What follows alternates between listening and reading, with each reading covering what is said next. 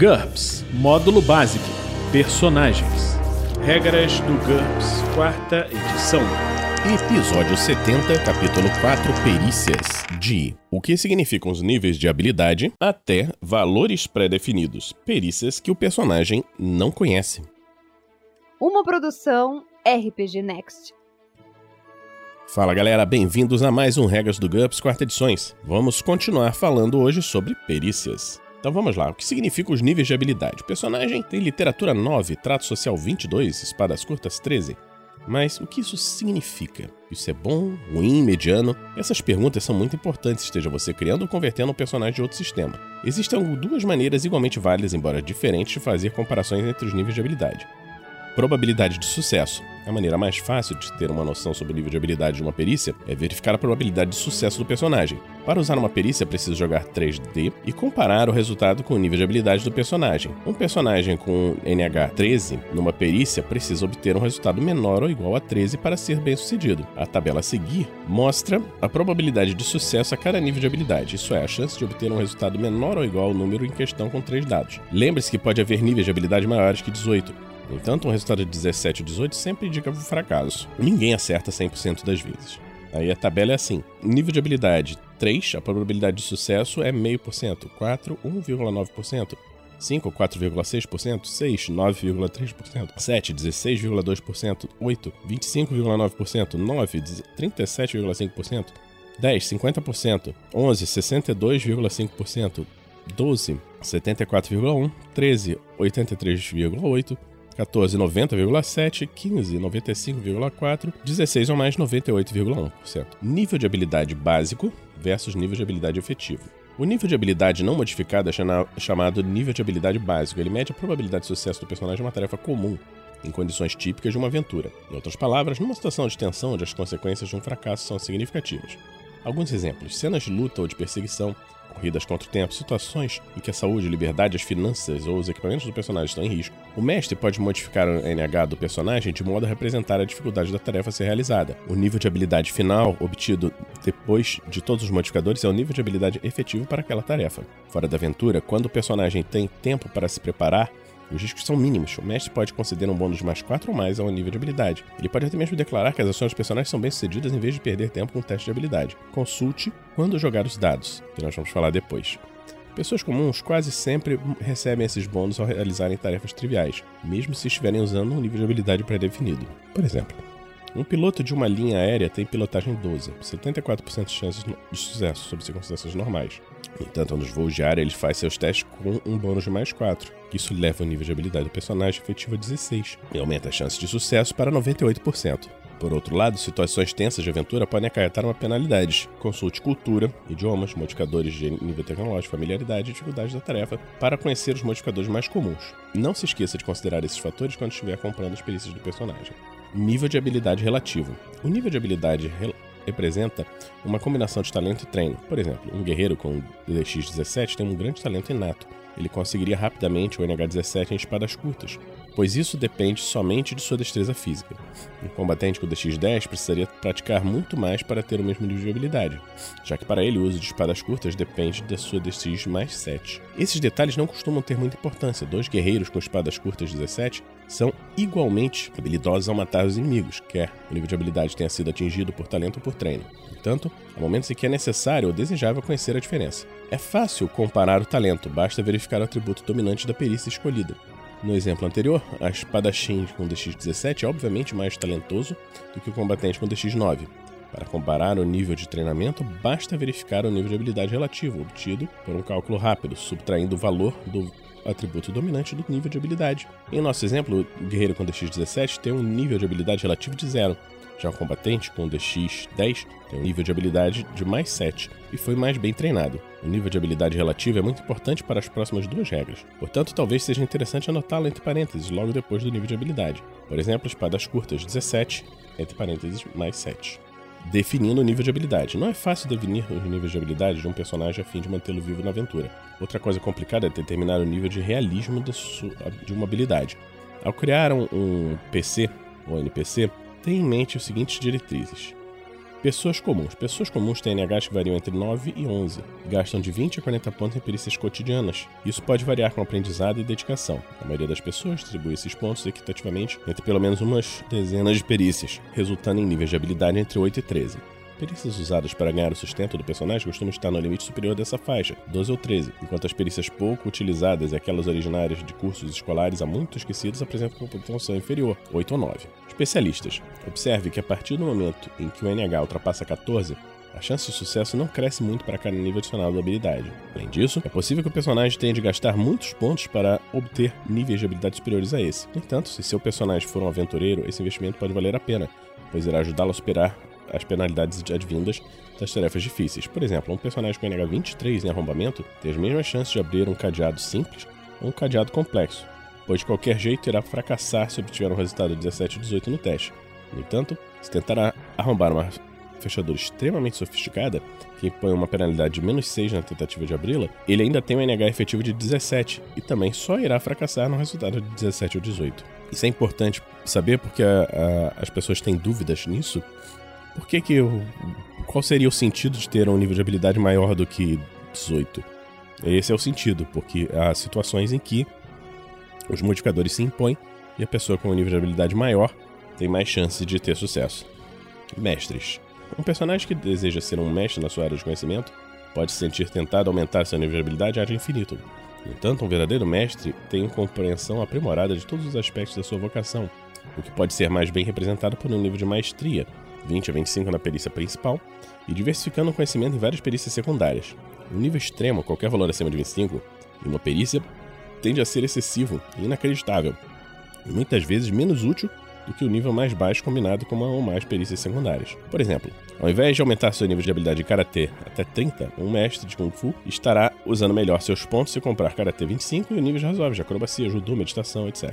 Um mestre também deve pensar em usar alguns pontos em vantagens que anulam penalidades em condições adversas. Por exemplo, um mestre de Kung Fu poderia comprar treinado por um mestre, reduzindo as penalidades de muitos ataques e bloqueios, e reflexos em combate, aumentando suas chances de se vender aprimorando suas capacidades de uma forma que não seria possível com o simples valor elevado da perícia. Talvez, talvez o mestre queira limitar os personagens a nível de habilidade entre 20 e 25 para encorajar os jogadores a desenvolver esses personagens gradualmente, em vez de aplicar todos os pontos em apenas uma ou duas perícias.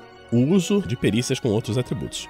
Às vezes, o mestre pode decidir pedir um teste de habilidade baseado num atributo diferente do atributo dominante para uma determinada perícia. Essa é uma ferramenta realística. Poucas perícias dependem unicamente da inteligência ou da habilidade. Por exemplo, nesses casos, Basta somar o nível de habilidade relativo ao valor do atributo pedido pelo mestre e fazer um teste de habilidade contra o valor total. Por exemplo, um guerreiro com DX 10 e Q 14 espadas curtas 17 tem um nível de habilidade relativo de mais 7 em espadas curtas. Se o mestre pedir um teste de espadas curtas baseado na sua IQ, o espadachim faria contra 14 mais 7, ou seja, 21, em vez de usar o NH do personagem 17 espadas curtas. Algumas perícias apresentam em sua descrição situações onde seria apropriado um teste de habilidade baseado em outro atributo. Contudo, o mestre é encorajado a ir mais além e seguem alguns exemplos.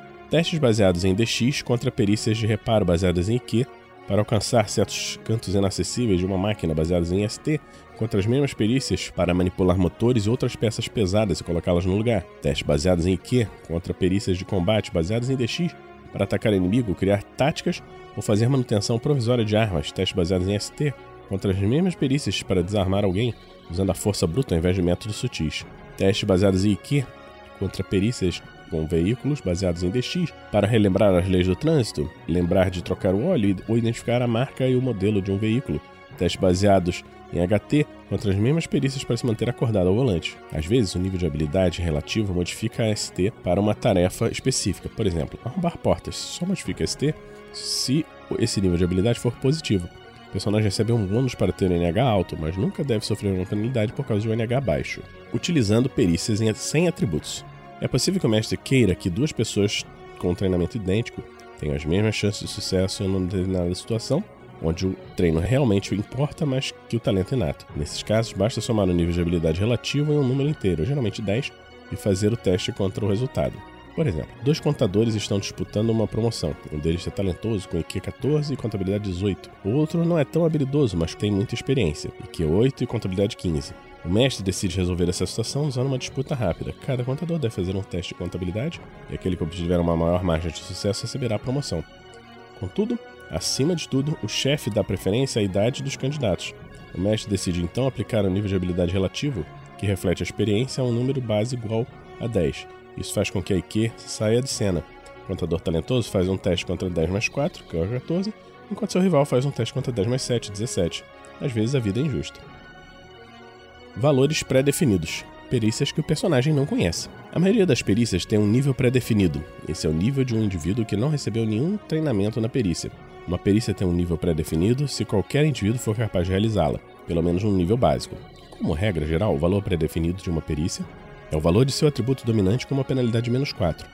Se o nível de dificuldade da perícia for fácil, menos 5 se for médio, menos 6 se for difícil.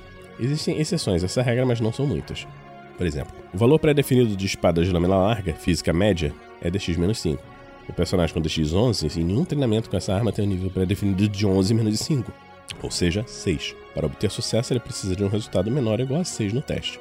Algumas perícias não têm pré-definido, por exemplo, alquimia, hipnotismo, karatê. São perícias complexas o bastante para que ninguém seja capaz de usá-las sem treinamento. Independente do seu nível pré-definido, o personagem nunca recebe os benefícios especiais de uma perícia, principalmente os bônus de combate, como uma como maior dano, defesas especiais e a utilização de armas de mão inábil, sem penalidade quando as utiliza com seu valor pré-definido. Para desfrutar desses benefícios, é necessário gastar pelo menos um ponto com a perícia. A regra do 20. Se o nível pré-definido de uma perícia baseado em um atributo de valor maior que 20, considere esse valor como 20 quando estiver calculando o nível pré-definido. Super-heróis podem ter bons valores pré-definidos, mas não são tão bons assim.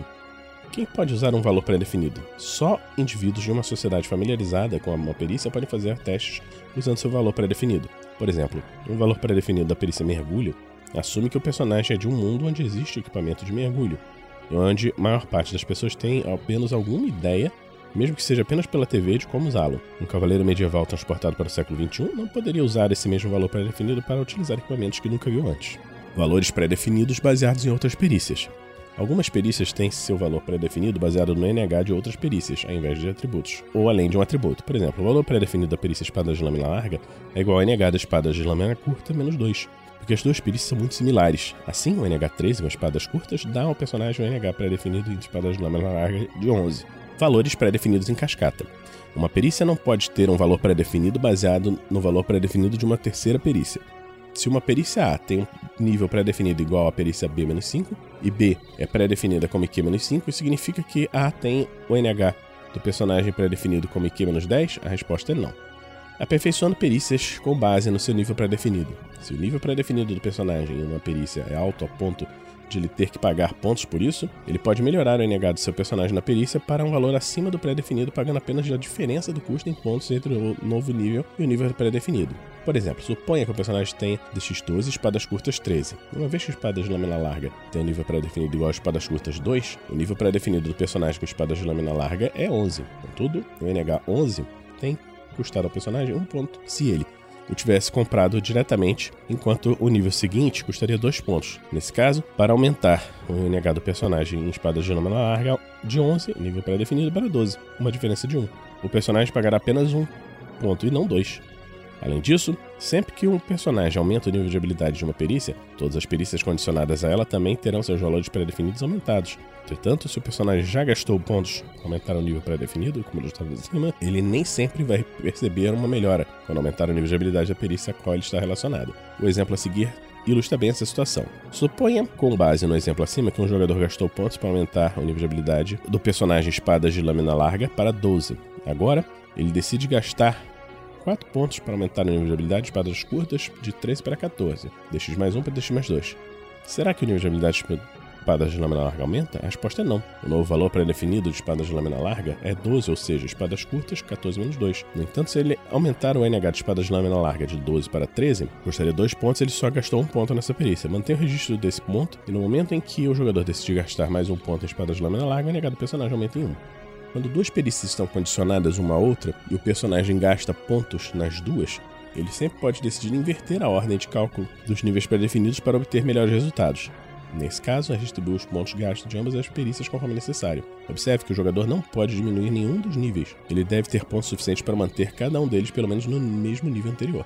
Por exemplo, mantendo espadas curtas em 14, o jogador decide gastar um total de 22 pontos em espadas de lâmina larga, aumentando a NH do personagem nessa perícia do valor pré-definido 12 no DX para 18 né? DX mais de 6. Nessa altura, ele iria preferir que espadas curtas estivessem condicionadas a espadas de lâmina larga e não o contrário. Juntando os 8 pontos que gastou com espadas curtas com os 22 de espadas de lâmina larga, ele tem 30 pontos para fazer o que quiser. Ele decide então comprar primeiro espada de lâmina larga com, a DX, com NH 18, DX mais 6 por 24 pontos, e depois condicionar o NH de espadas curtas ao de espadas de lâmina larga para obter um valor pré-definido de 16 espadas de lâmina larga menos 2. Por último, com os 6 pontos que sobraram, ele leva o NH em espadas curtas para 17. Com mais 2 pontos, ele poderia chegar a 18. Tudo isso parece um rearranjo numérico abstrato, mas na verdade é realista. O personagem não está em melhor situação do que se tivesse começado com espadas de lâmina larga e não está sendo penalizado por ter aprendido espadas curtas primeiro. Então, estamos terminando aqui esse episódio do Regras do GURPS, quarta edição. Esperamos que você esteja gostando dessa série. O RPG Next apresenta esses episódios de regras do GURPS e também o episódio de regras do D&D, quinta edição.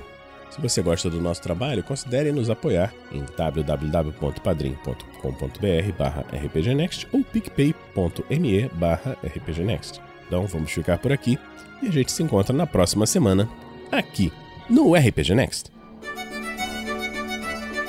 Regras do GURPS, quarta edição. Músicas por Kevin MacLeod e Scott Buckley.